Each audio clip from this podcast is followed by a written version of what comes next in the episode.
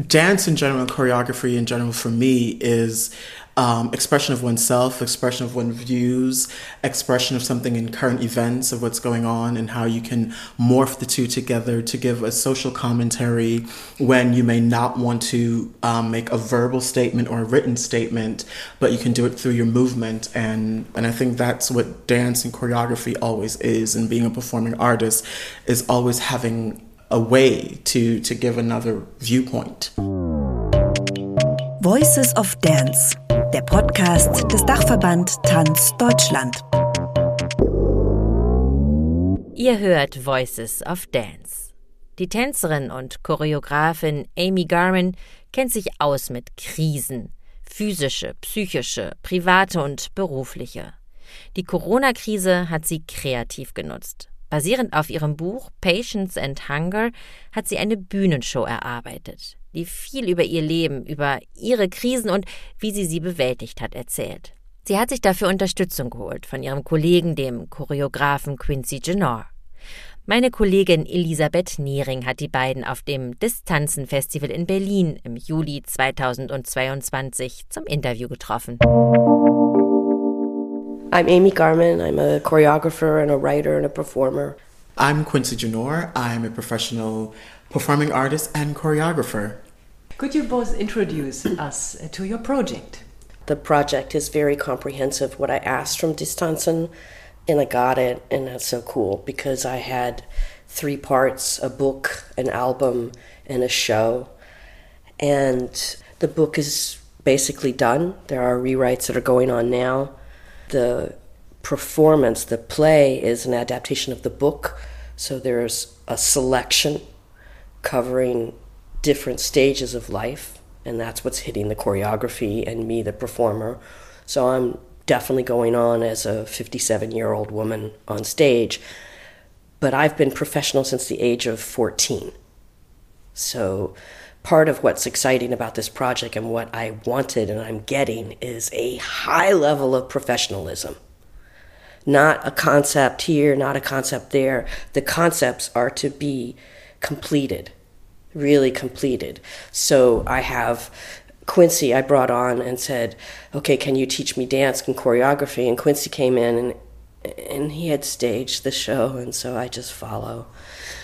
Parallel, I'm writing my book. I have an editor who's also a painter, and so there's this uh, a large amount of feminine energy that has moved into the show. My set designer and co-director for 20 years, he's a part of it. We just went so damn fast. It wasn't all supposed to happen within 6 months. And I've always been a technician. I've always loved to be able to master all types of movements me personally as a choreographer, I'll crawl under furniture. So Quincy pulled me out from under the furniture. In this process of what we're creating, as Amy has just stated, in adapting her book from Patience and Hunger, the piece is called Where Was I?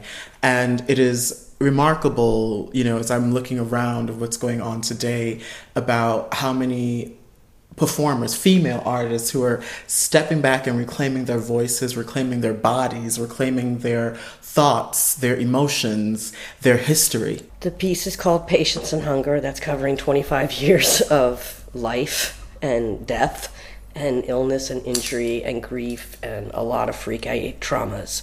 But I'm funny. I have a, a very strange sense of humor and I can say it directly, but I can also take you under the table I know I'm a very good performer and I know I'm a very good dancer. I just know that being able to write a book, being able to make an album, having an editor is much better than a dramaturg. This is what I discovered. Mm-hmm. Dramaturgy is okay for script, for example, but it's not the right word of what is staging and what is directing. And when he says, Yeah, Ami just walks out of the room and says, You guys do you, that's utter freedom for me. Utter freedom. I am the principal dancer. They will sort out the problems. He will make me cry because I have to jump from my left leg over and over and over again. But when I'm on stage, there's no way he can make me do anything I don't want to do. Thank you. You described it both very beautiful. Were there moments of crisis during the whole process? me because it is my life. You know, I am a person who came from a lot of shitty stuff as a kid, came through molestation, uh, rape, uh, shit with the family. I am tangibly affected by life. And we're going through in this book, you know, when I fell apart and I lost custody of my son until hospitalization took me out. Dancing allows me to not say things, speaking allows me to speak. I've always been going and hiding kind of between these things. So when he's pushing me, you know, Remo and, and Quincy and the new editor, like I have to really articulate these things. I can't be poetic in some of them. And the last time I performed on stage, I was five kilos smaller. You know, I'm not big, but I look like a child. And being extremely ill and injured for five years, I couldn't work, I couldn't walk. And then I'm menopausal, you know, and then I have, you know, I'm like, where did the tits come from? I hadn't, you know, and, now I have tits, but they migrate, you know east and west and what is that? And how come my butt slid down to the back of my knees? How does this happen? And so i'm very very aware of my presence and i'm very very aware of my body issues as a dancer and he hears that. And then he, gives me complex choreography which we know that i'll manage to do but i hate not being able to do it so well right off. So i'm the one who breaks down and cries. Maybe that's a big question, of course, but also goes to both of you. What did you learn about yourself and your work? What we're doing, me coming back at this age, you know, and going, yeah, I, you know what? I have a project. I want to do this. So it is. I'm taking my voice. I'm applying for money. I'm looking for production. Quincy and I knew from the very beginning that, you know, it wasn't just a normal, you know, downtown Berlin scene thing. It's a real show it's a real show. We need the technique. We need that sound to work there. And that's something I friggin' missed from Berlin is just let's make a real show. Let's not make people feel embarrassed for taking a seat in the audience, having to pay a fucking babysitter 50 euros just to be treated badly. Uh-uh. We are hostesses with the mostesses, you know? So, yeah. For myself, uh, what I've learned throughout this process, and you know, we're still in the process, and I think that's something important to point out as well, is coming back to what Ami and I know as dance in theater. You know, I've had the pleasure of working with Music Group Bonaparte and with Peaches on stage, and then working in music videos and in TV shows. You know, and my career started like Ami. I started young. I started at 16 and working on stage as well, dancing but then to come back to it, to create a piece for theater.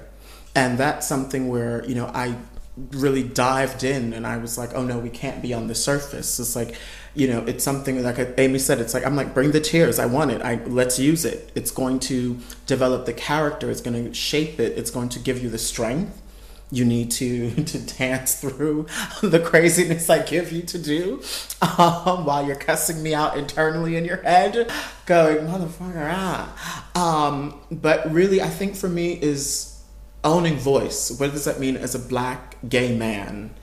You know, living abroad.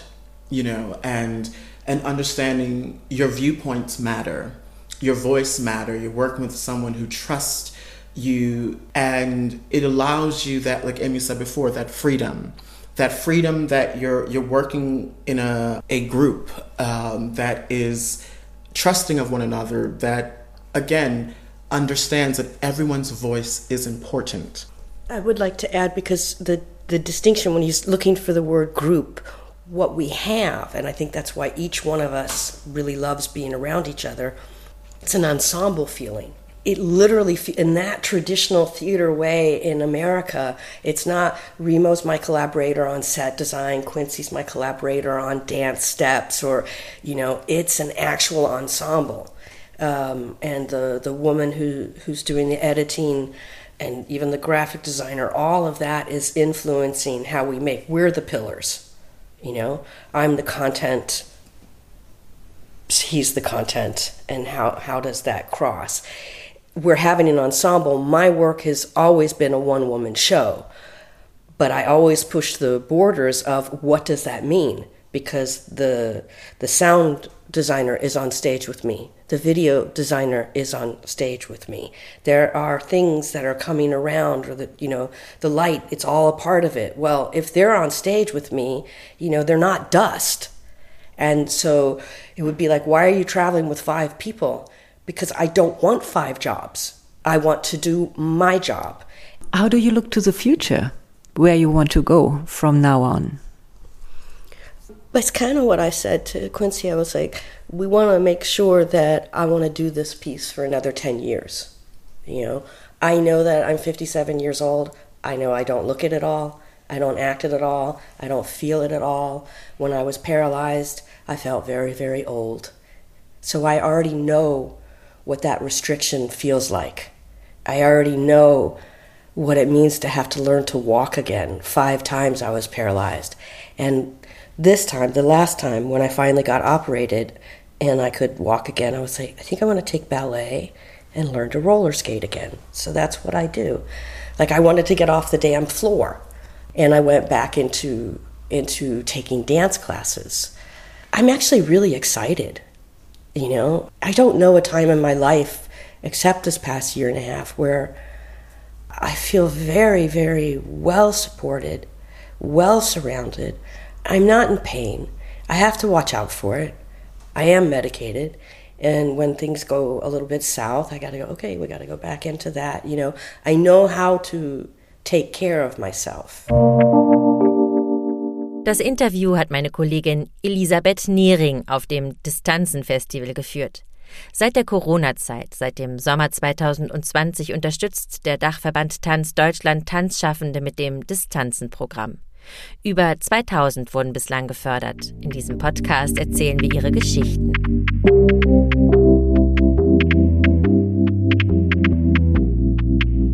Das war Voices of Dance. Ihr findet uns auf der Internetseite des Dachverband Tanz Deutschland und auf allen gängigen Podcast-Plattformen. Wir freuen uns, von euch zu hören. Schreibt uns gerne eure Anregungen, eure Kritik und vielleicht auch, wenn ihr Tanzschaffende seid, eure Geschichten an presse.dachverband-tanz.de.